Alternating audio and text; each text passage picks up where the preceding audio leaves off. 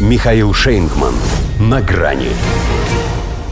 Тусклый свет. Правящая партия Польши теряет власть, но не сдается. Здравствуйте. На грани.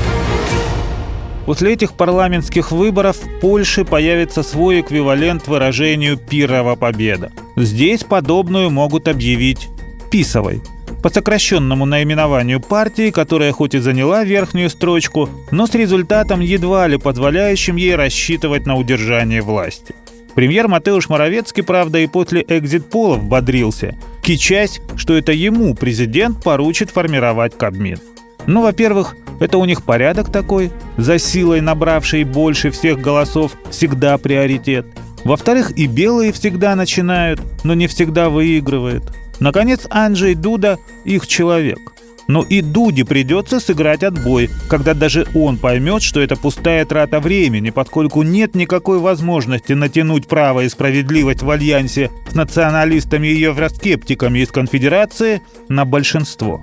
Еще остается надежда на некий третий путь. Так назвали себя центристы.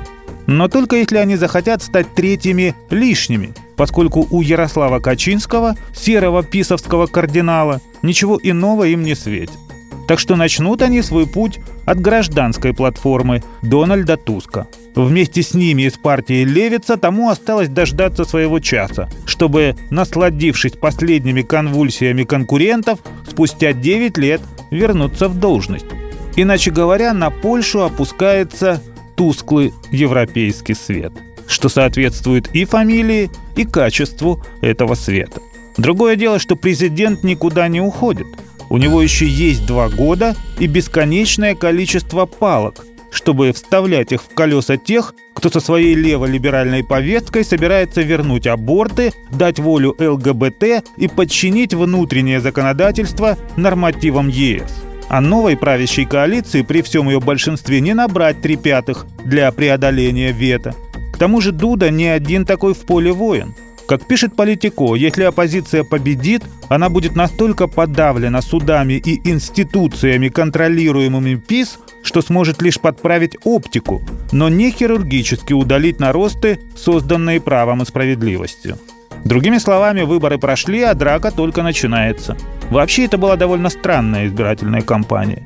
Из тех, после которых приличным людям хочется помыться. Слишком много грязи. Но даже это бог с ней, ибо лишь показатель низкой политической культуры. Их главная проблема в том, что вроде и боролись за Польшу деятели с польскими фамилиями, но так, словно решали, под кого ее подложить.